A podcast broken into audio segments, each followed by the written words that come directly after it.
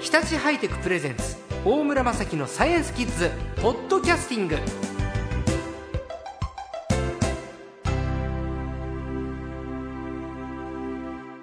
さあ今週のサイエンスコーチャー略して最高は東京大学宇宙船研究所教授の川村誠二先生ですこんにちはこんにちは。よろしくお願いいたしますよろしくお願いします。宇宙船といっても、あの、乗る宇宙船の船じゃないよ。あの、宇宙の線ね、糸編の線。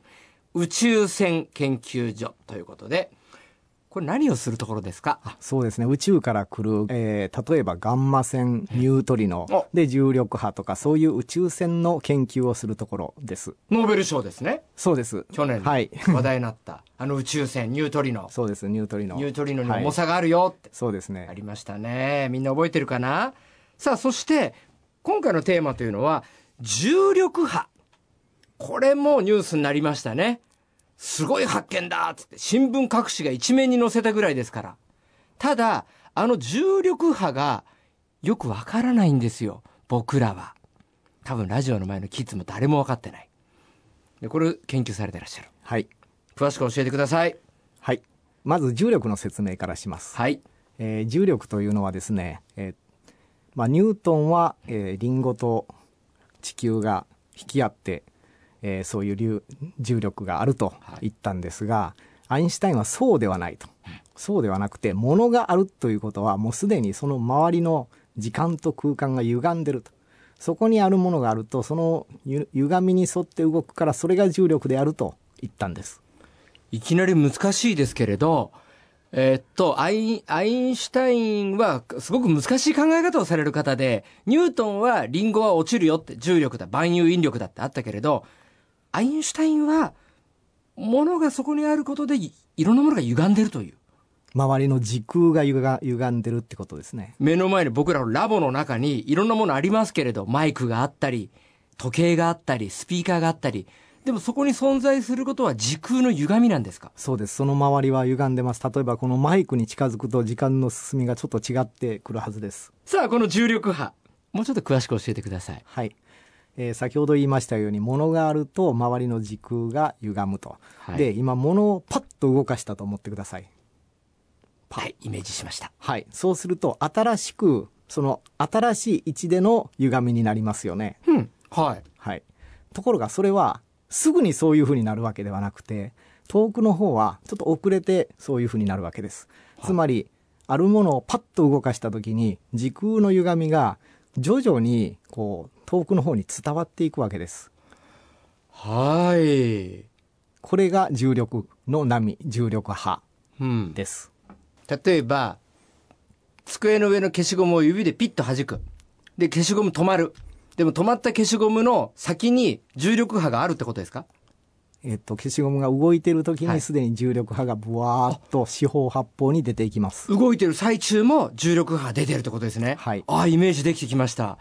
それが、え、この去年の暮れの重力波の発見もうちょっとじゃあ詳しく教えてくだはさいい。、えっと、この、この間発見されたのは、えーブラックホールが2つ、こう、お互いの周りをぐるぐる回っててですね、はい。そうすると重力波を出して、はいで、そのエネルギーを失うんですね。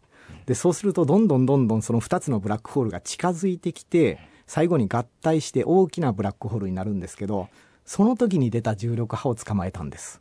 あの、ブラックホールってイメージ的に、そのブラックホールに吸い込まれちゃうと、全然違う次元に飛ばされちゃうってイメージなんですけど、今先生のおっしゃってるブラックホールってのは、もうちょっと実体のあるものなんですかそうですね。あの、非常にあの、密度が高くて、はいその周りの時空がもうものすごく歪んだがために、もう光さえも脱出できないような、そういう、もう点になった天体です。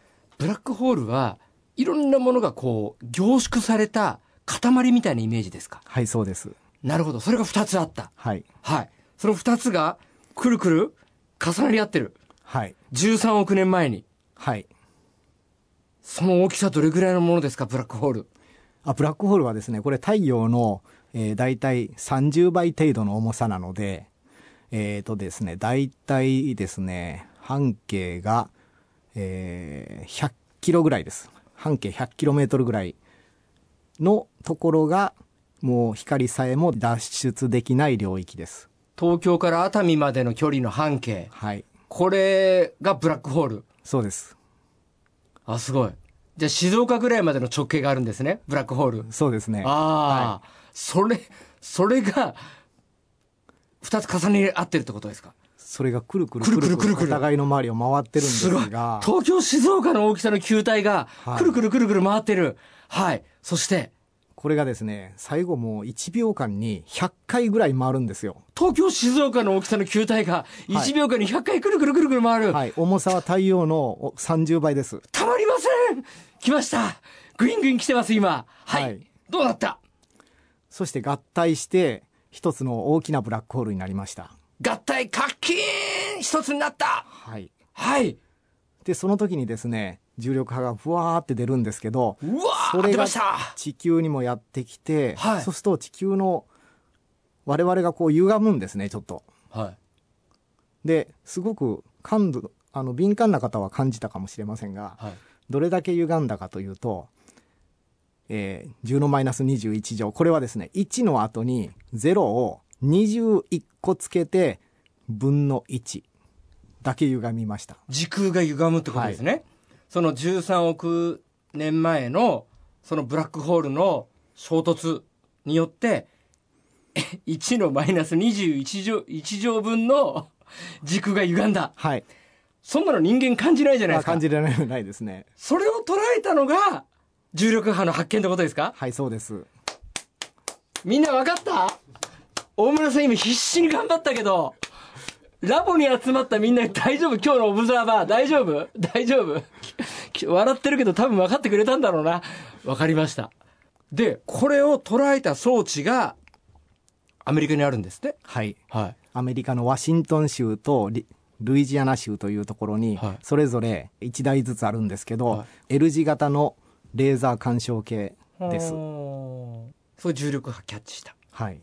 どうやってキャッチできたんだ鏡がちょっと動いたんですね。でそれをレーザーで、その動きを捉えたんです。えー ?4 キロ先の鏡ということです。はい、そうです。それだけ長大な長い装置があれば、宇宙船からいろんな宇宙船が降ってくる中で、それキャッチできるってことですよね。はい。でも余計なものもキャッチしたりしないんですかあーしないです。あ、それ重力波だけをキャッチできるっていうふうに作られてる装そう置でですす。かはい。重力波が来ると鏡が動きます。鏡ってのはどこについてるんですかはい、えっ、と、両方の両端についてます。なるほど。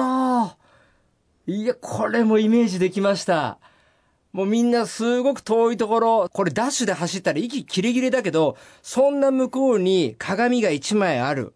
で、その鏡の風景が、ふわって歪んだってことですかあ鏡がちょっと近づ、片っぽが近づいて片っぽが遠くに行ったんですね。へえ、一個近づいた。反対側遠ざかった。はい。え、それが重力波をキャッチした証拠ですかそうです。何をもってですかそれは。それはですね、近づいたり離れたりこういうふうにこうし振動するんですが、はいそれがアインシュタインが一般相対性理論で予言したブラックホールが2つこう回って合体するときにこういう重力波が出ますよっていうものとピタリと一致したんですね。あそれアインシュタインがそうおっしゃってたんですかそうです。すごい。じゃあそれを後世の人が研究して、この間やっと捉えたってことですかそうですね。100年経ってやっと。ちょっと続賞来週伺っていいですかはい。先生、今日私は超高生としては合格ですか失格ですあ、か合格です。ええこれでいいんですかはい。また来週やる気満々です。